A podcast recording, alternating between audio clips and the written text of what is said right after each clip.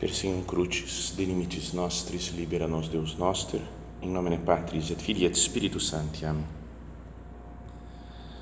Meu Senhor e meu Deus, creio firmemente que estás aqui, que me vês, que me ouves. Adoro-te com profunda reverência. Peço-te perdão dos meus pecados e graça para fazer com fruto este tempo de oração minha Mãe Imaculada, São José, meu Pai e Senhor, meu anjo da guarda, intercedei por mim.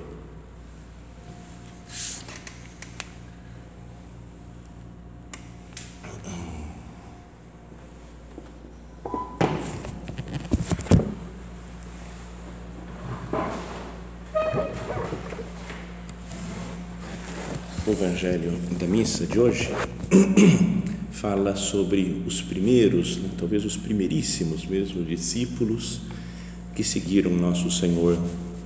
Eram discípulos de São João Batista e João Batista indicou Jesus para eles.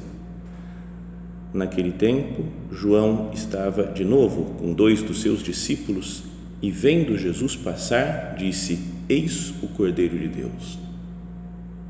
Apontou para Cristo, né? falou: Esse daqui é o que que salva, né, que tira os pecados do mundo, Ele que é o Cordeiro de Deus.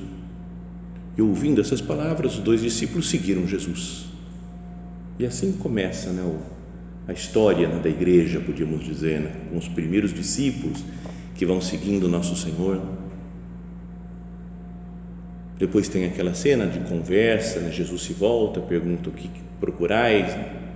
Rabi, onde moras? Vinde e vede. E passaram com ele aquela tarde. Era por volta das quatro horas da tarde, né? E o resto do dia continuaram junto com Jesus.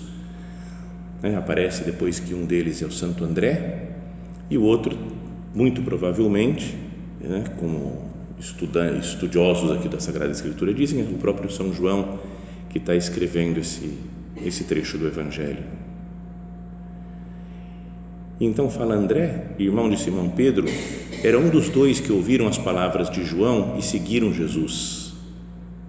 Então fala, ele foi encontrar primeiro seu irmão Simão e lhe disse: Encontramos o Messias, que quer dizer Cristo. Então André conduziu Simão a Jesus.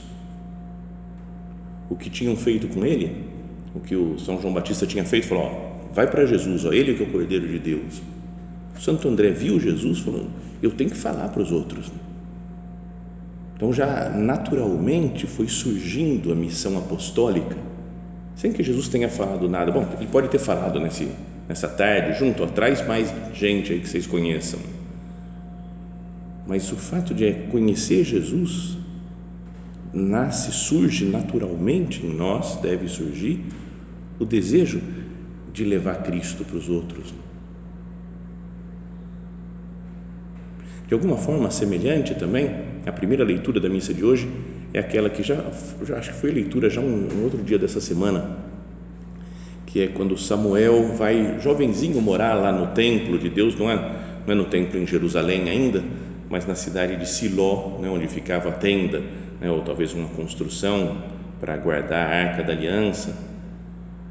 E ele escuta né, à noite Samuel, Samuel, e vai correndo para o sacerdote da época, lá o Eli, que não é que tivesse uma vida muito exemplar, mas fala: Você me chamou? Ele falou: Não, não te chamei. De novo, Samuel, Samuel. E ele percebe que é Deus que está chamando Samuel e fala: Quando te disser outra vez, né, volta a deitar, e se alguém te chamar, responderá: Senhor, fala que o teu servo escuta. Até o conselho então desse homem é de se dirige para Deus. Né? E assim começa né, a missão profética também de Samuel. Então, a ideia é pensar né, nessa meditação como o normal, né, o habitual de uma pessoa que conhece Deus é falar de Deus para os outros. Né? Eli leva Samuel para Deus, João Batista leva João e André, André leva, leva Pedro para Deus. Depois, se continuássemos lendo o trecho do Evangelho, vai falar que Jesus conheceu Filipe, falou com ele e ele foi procurar o seu, seu amigo Natanael e falou: encontramos Jesus de Nazaré, filho de José, e levou até Jesus também da mesma maneira. Então, isso é o normal no cristianismo.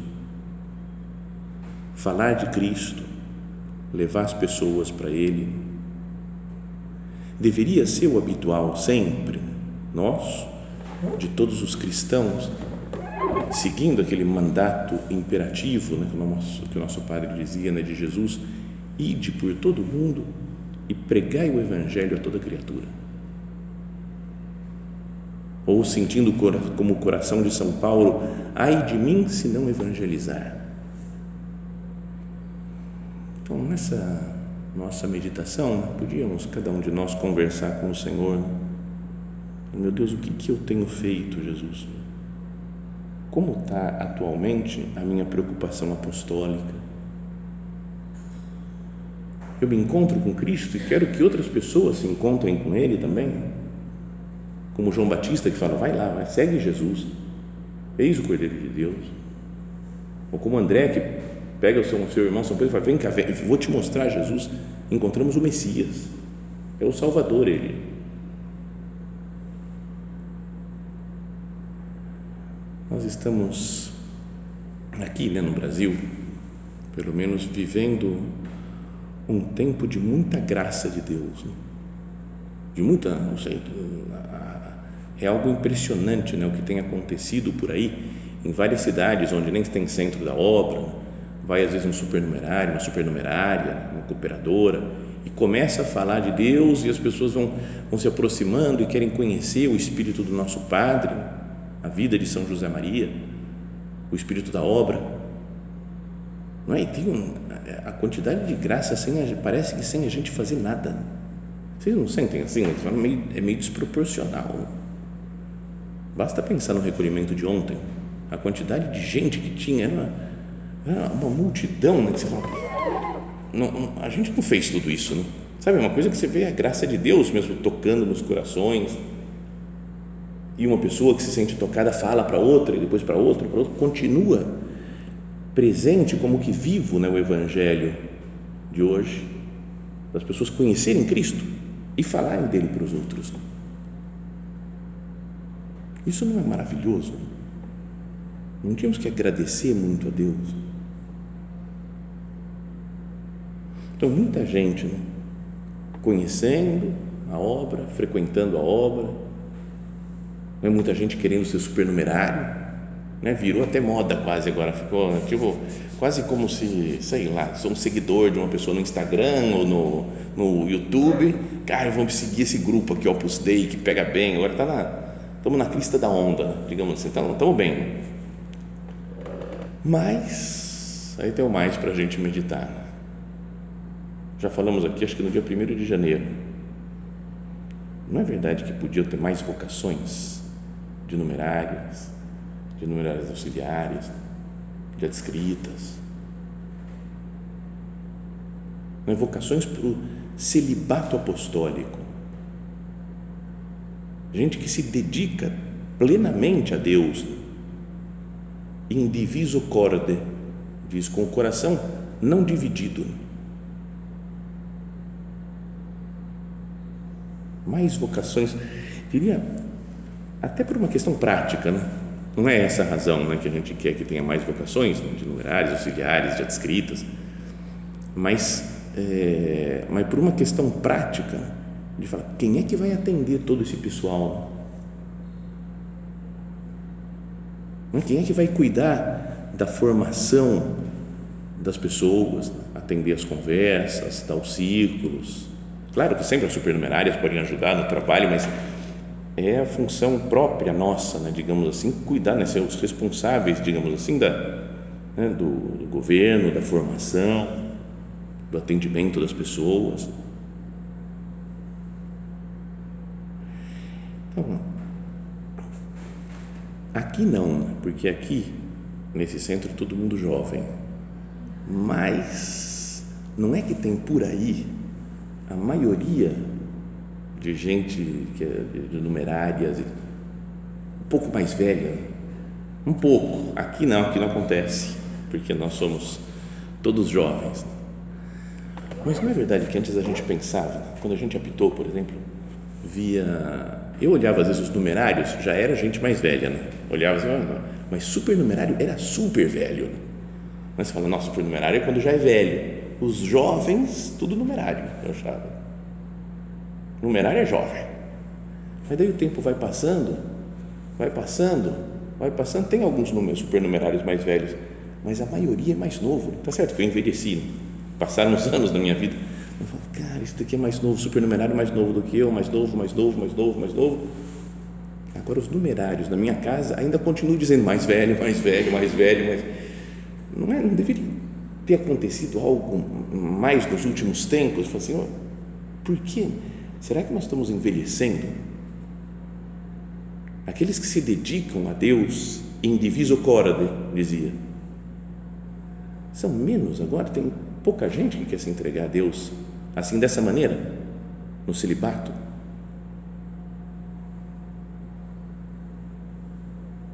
Não faz pensar isso? Isso que queria que fosse a nossa oração de hoje. Senhor, por que, que estamos nessa situação? É que graças a Deus tem muita gente querendo se entregar a Deus e querendo ser supernumerário. É algo para agradecer a Deus, é uma, um Pentecostes né, de graça de Deus transformando o Brasil inteiro. Mas por que, que tem tão poucas vocações? Tão poucas não acontecem, tem um outro, uma ou outra que se decide entregar a Deus né, totalmente, assim, no, como numerária, como auxiliar. Mas por que acontece isso, essa discrepância? Pode ser, não estava pensando. São teorias minhas. Né? Vamos fazer oração com as minhas teorias agora. Não é, não é que tem que seja real assim isso exatamente. Cada uma pensa, veja com Deus, né? Peça luz para Deus. Então pode ser algo da sociedade, né? Não é que a gente, as pessoas veem muito a realização como algo de amor humano, que de fato tem uma realização, né? tendo um amor humano tendo mais uma, talvez uma, entre aspas, vai uma liberdade econômica, né? nós entregamos todo o dinheiro, toda a vida, tudo. Né?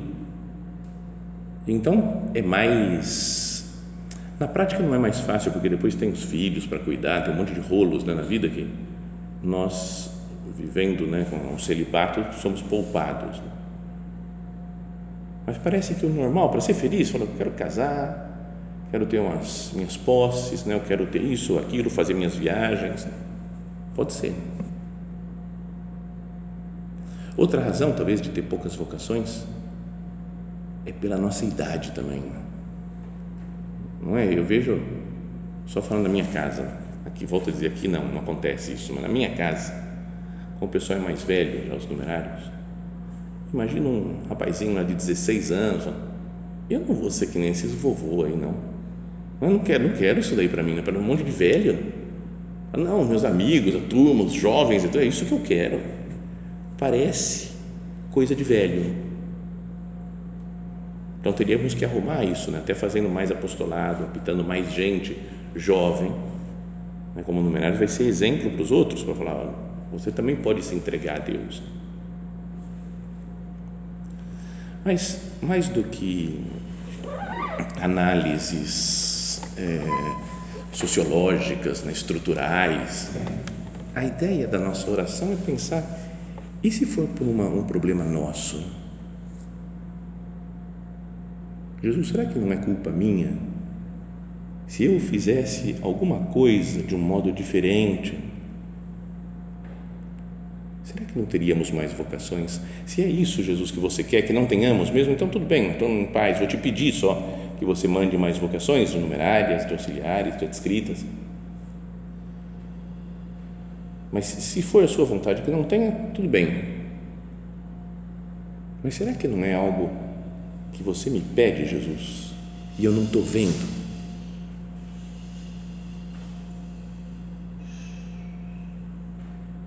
Fazer proselitismo. Essa é uma palavra que foi banida ultimamente né, nas, na, na sociedade, na igreja, porque ela adquiriu um sentido totalmente diferente do originário. Agora parece que fazer proselitismo é obrigar a pessoa, torturar quase para que ela siga alguma coisa, faça um, tenha um caminho. Então fala, fazer proselitismo por opus não, não, não. Quase como se fosse pecado eu procurar que uma pessoa se entregue a Deus plenamente, apresentar Cristo e falar, segue Cristo. O São João Batista fez isso. Eis o Cordeiro de Deus, vai lá, segue. O São Santo André encontrou seu irmão São Pedro e falou: Vem cá, vem, encontramos o Messias. E falou: E levou ele até Jesus. O, Natanael, o Felipe levou Natanael, ele ainda reclamou de Nazaré, pode sair alguma coisa boa. Vem e vê. Então levou para Cristo também. Mas agora parece que não pode mais falar proselitismo, fala baixinho. E o sentido originário vem de prosélito, que aparece na, na Sagrada Escritura, que eram aqueles que, que tinham se convertido, né, tinham vindo para o judaísmo de nações pagãs. Eram prosélitos, eles não nasceram judeus, mas descobriram a fé judaica e decidiram, sem nenhuma tortura, não eram obrigados, não existe, obviamente, os judeus eram pouquinhos perto daquela multidão de nações pagãs, não tinham força nenhuma para para converter os outros, mas alguns conheciam a fé judaica e se convertiam. Eram chamados prosélitos, que vem do grego pros erkomai, que significa vir para algum lugar. Vir para. Pros, em direção a erkomai, vir, ir, vir. Então, é o que nós chamamos de prosélitos, né, de fazer proselitismo, é direcionar as pessoas a Cristo se está errado fazer proselitismo, São João Batista está errado, Santo André está errado, São Felipe está errado, o, o Eli aqui na primeira leitura está errado, São Paulo, falar de mim se não evangelizar está errado.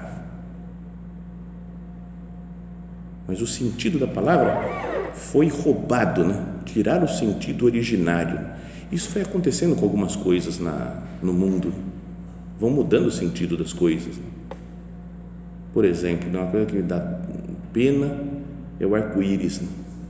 que roubaram. Né? O movimento LGBT, ideologia LGBT roubou o arco-íris. Você não pode mais ter um arco-íris desenhado e falar ah, LGBT. Você falou, cara, é um, um roubo, né? uma apropriação de algo que é de todo mundo. Né? O arco-íris não é, não é deles. Então, aí foi roubado o sentido da palavra proselitismo como se fosse algo que, de alguém que não respeita a liberdade. E, obviamente, nós respeitamos a liberdade de todo mundo, mas será que não é por, por esse medo de ficar, é, está fazendo proselitismo? Não, porque vocês estão obrigando, o Opus Dei faz.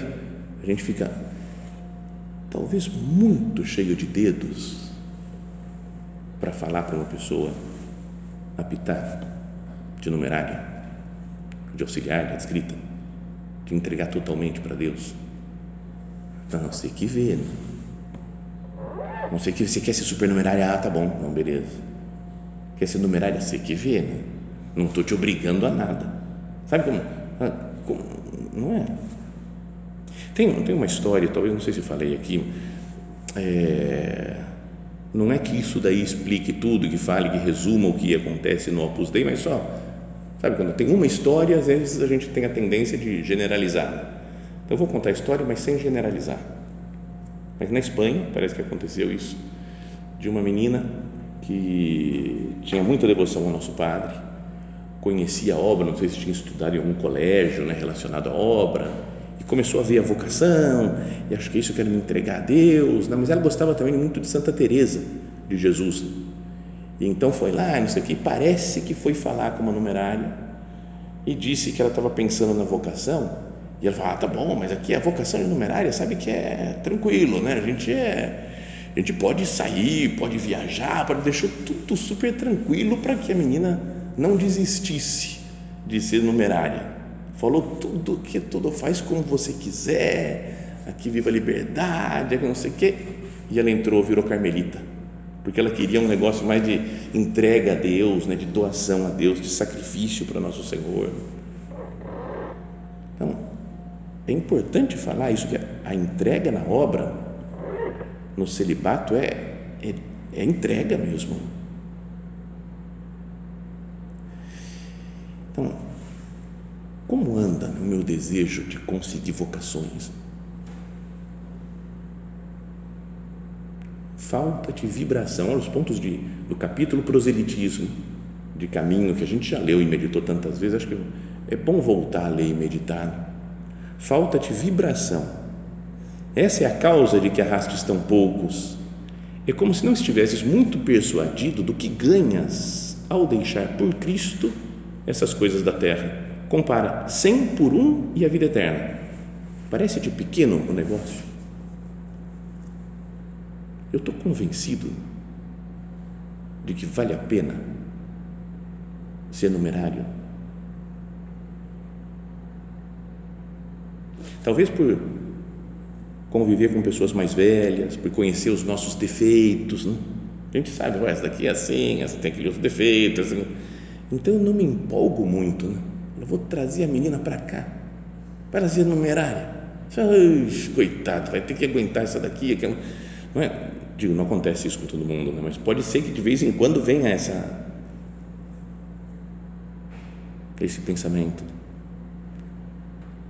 Então depende de nós, depende de Deus, claro, mas depende de nós, da nossa vibração, para que venha gente para rejuvenescer a obra. Pessoas que se entreguem a Deus em diviso corda. Outro ponto de caminho, lembra? Falando sobre Dom Álvaro. Frente de Madrid, uma vintena de oficiais em nobre e alegre camaradagem Ouve-se uma canção e depois outra e mais outra. Aquele jovem tenente de bigode escuro só ouviu a primeira: Corações partidos eu não os quero, e se lhe dou o meu, dou inteiro. E pensava, né, ficou pensando, talvez Dom Álvaro, quanta resistência em dar meu coração inteiro. E a oração brotou em caudal manso e largo dar o coração inteiro a Cristo. Não é só por questão de disponibilidade, né? tem que ter mais numerária, mais auxiliar, descrita por disponibilidade. Isso é uma consequência, mas é porque tem gente que quer entregar o coração todo a Deus, em diviso corda, e deve continuar assim ao longo da sua vida. Então agora eu estou com o meu coração indiviso também empolgado com essa com entrega, de saber que é uma maravilha viver com Deus para sempre e viver para o apostolado e que meu corpo e minha alma são de Jesus Cristo, nosso Senhor.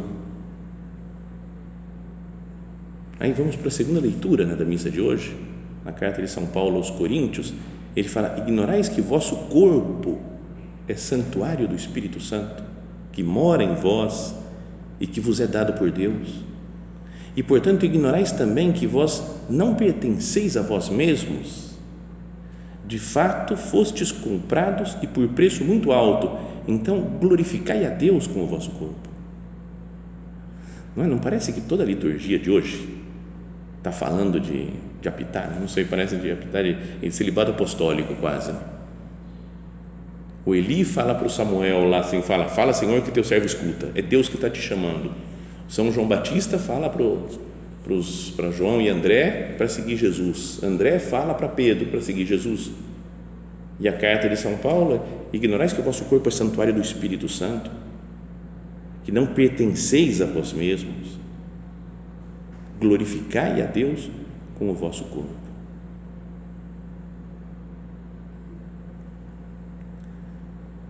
Outro ponto de caminho que poderia nos ajudar muito a meditar. Pequeno amor é o teu, se não sentes zelo pela salvação de todas as almas. Pobre amor é o teu, se não tem ânsias de pegar a tua loucura a outros apóstolos. Senhor, será que meu amor não é pequeno? Não é pobre? Por não ter ânsias né, de pegar a minha loucura, a loucura de entrega plena, total a Deus, a outras pessoas. Não estou não, não tô vivendo com um olhar muito humano, muito, peraí, as coisas não são assim. É lógico que muitas coisas vão evoluindo, né? muitas coisas vão mudando no modo de fazer as coisas, do espírito da obra. Há 50 anos, há 30 anos, era, tinham algumas coisas diferentes de modo de fazer, de agir.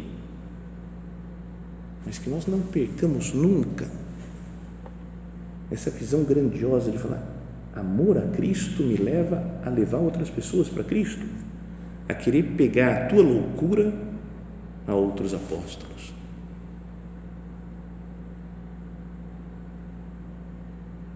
E tem aquele outro ponto super breve de caminho: proselitismo é o sinal certo do zelo verdadeiro. Quem tem um zelo verdadeiro, o zelo apostólico verdadeiro, é proselitista, quer conseguir novas vocações, quer aproximar as almas de Deus. Então, eu diria que os apóstolos, 100%, tirando Judas, que negou Cristo, todos os outros eram proselitistas. Fala, agora não pode falar proselitismo, mas todos eram. Imagina, quando saíam para pregar, queriam que tivesse mais gente que se tornasse cristão, que se entregasse a Cristo.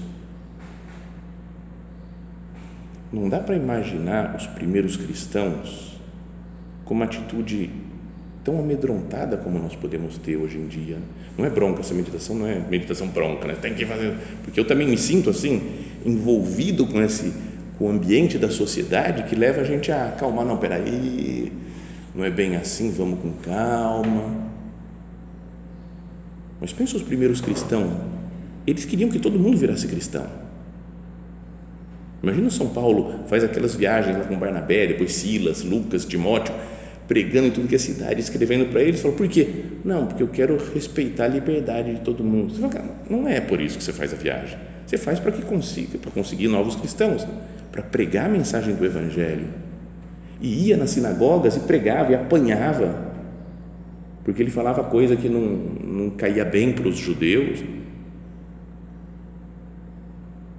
E a gente de vez em quando fica, ah não, ela é de outra religião, então deixa na época de São Paulo, todo mundo era de outra religião.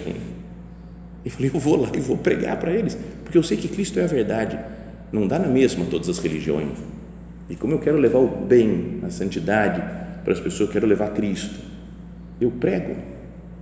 Já contei isso mais uma vez num convívio de São Rafael dos, dos homens, né, que eu estava pregando na Pedreira, lá, quando morava lá no centro da Pedreira, no CEAP. É, tinha foi um rapaz que era protestante, estava quase para se converter, então ele foi no convívio.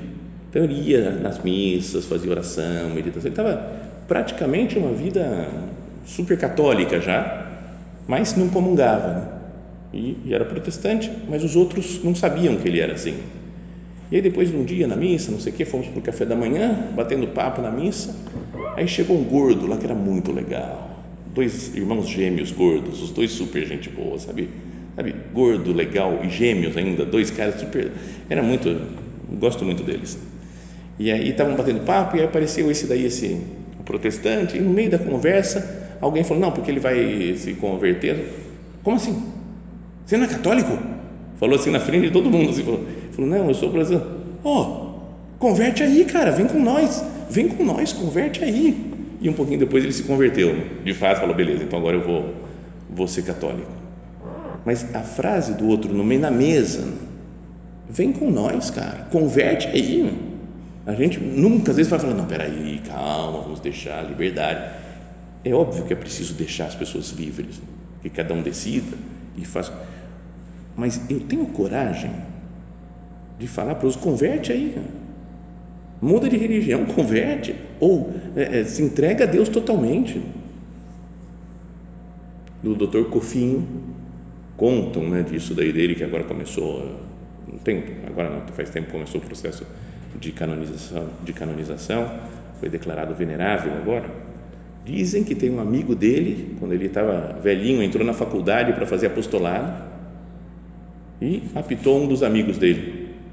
Ele falou, foi cumprimentar, oh, legal. Ele falou, apitei de, de supernumerário. Falei, não, não, volta lá, apita, você tem que ser numerário, cara. Está precisando de numerário aqui. E parece que o cara voltou e falou, não, vou ser numerário. Né?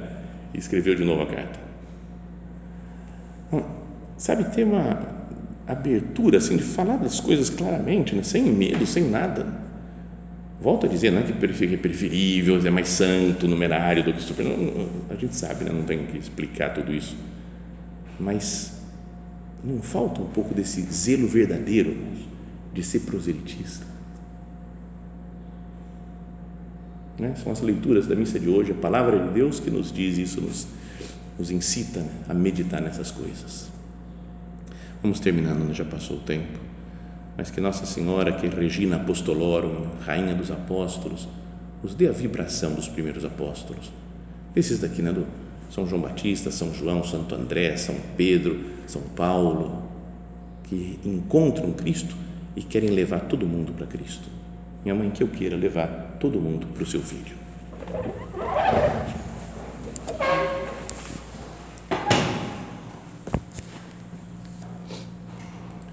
Dou-te graças, meu Deus, pelos bons propósitos, afetos e inspirações que me comunicaste nesta meditação. Peço-te ajuda para os pôr em prática. Minha Mãe Imaculada, São José, meu Pai e Senhor, meu anjo da guarda, intercedei por mim.